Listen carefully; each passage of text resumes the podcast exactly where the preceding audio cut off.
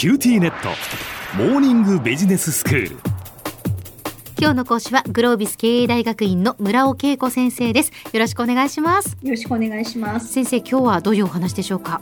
今日はセルフケア力について考えていきたいなというふうに思っています。はい。なんかこうコロナコロナコロナみたいな形ですごい不安が蔓延したりとか、あとさらに人との接触しないっていうことでなんかこう内に引きこもって、良い精神状態みたいなことを維持するのがすごく難しくなってきてるなっていうふうに思ってます。確かにそうですね。で、まあ、セルフケアって自分で自分の、まあ、健康を管理することっていうことなんですが、ええ、まあね昔は昔から日本って心技体って言われますけれども、はい、まさにこの心と体みたいなところをしっかりとあのケアしていくってことなんですよね、うん、体の健康だけじゃダメなんですよね。心もやっぱり健康でいないとっていうことですね、はい、これもつながっちゃってますから心と体、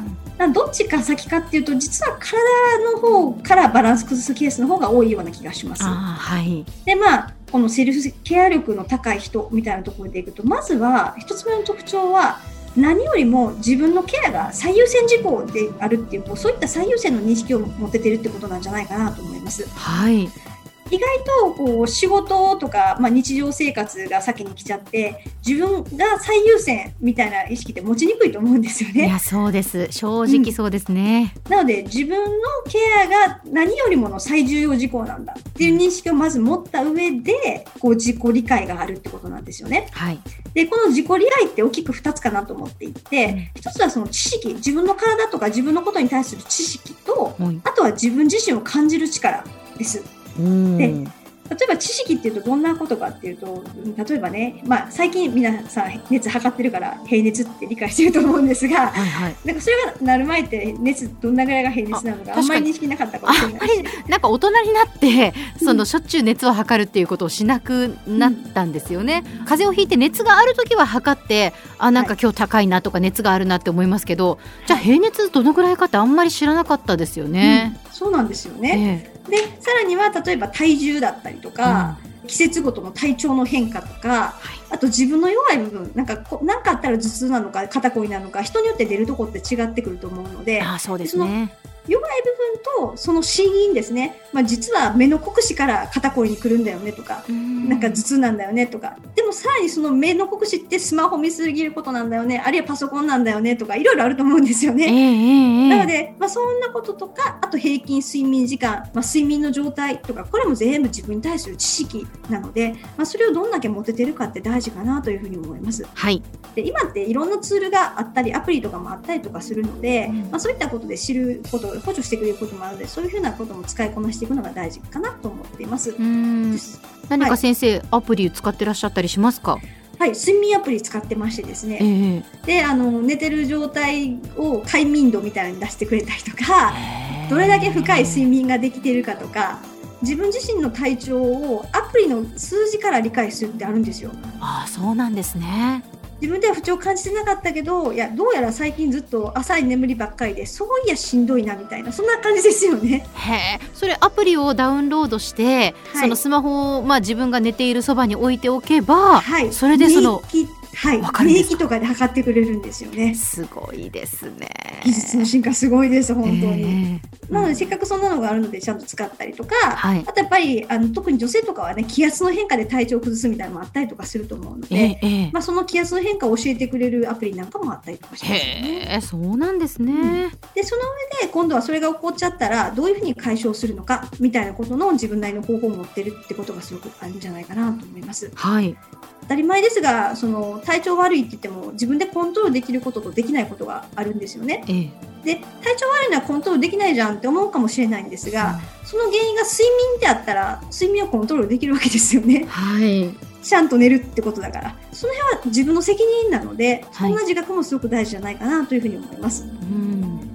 であとはさらに心の方これやっぱ感じる力がすごく大事です。はい、感じる力というのは？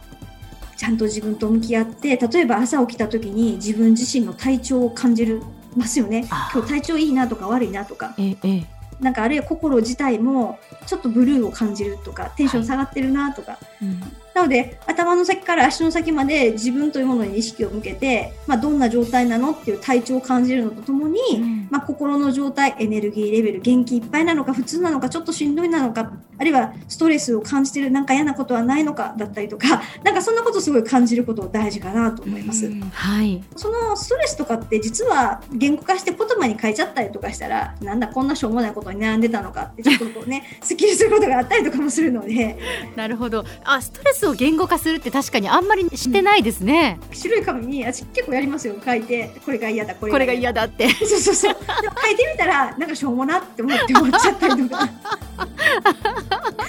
確かに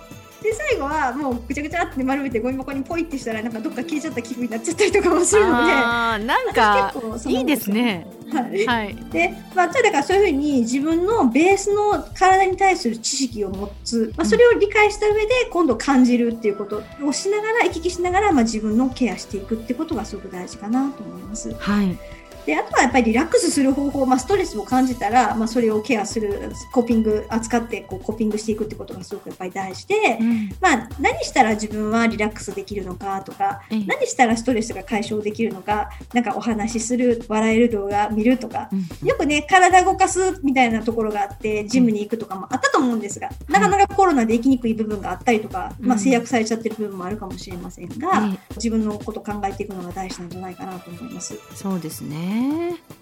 私はいつもあのストレッチポールにとりあえず乗っかりながら背中伸ばしちゃったりとかしてるんですけど。もいやでもね先生これ体を解放するって大事ですよね。体を開くっていうことだと思うんですけど、うん、なんかそうなんですよね。だからやっぱりあの、肩甲骨周りからだいたい体ってきちゃったりとかするので、うんはいはい、放っておくと体が、ま、丸まって前前のめっていうかこう内に入っていっていくので、まさに今おっしゃった開くっていうことって大事なと思うんです、ね、そうですね。体って頭の先から足の先まで本当にいかに伸ばすかっていうすごいシンプルなことなんですけど、たったそれだけのことでもだいぶ変わるはずなので、なんかやっぱり自分の意識向けてボールに乗るだけだったらすごく簡単にできるので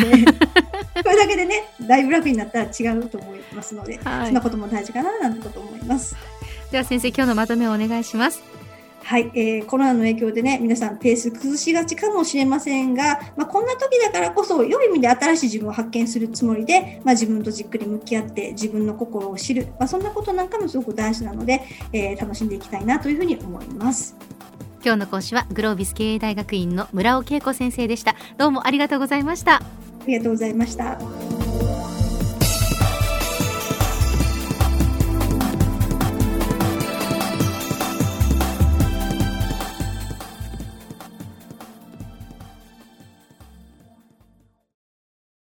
今日寝坊しちゃって急いでお弁当準備したのにパパテレワークだったのよ。あるある。うちもいきなり今日はテレワークだったとか言い出すのよ。でもうちじゃネットつながりにくいって結局出社してるわよ。ビビック入れてあげたら？テレワークを快適に。光はビビック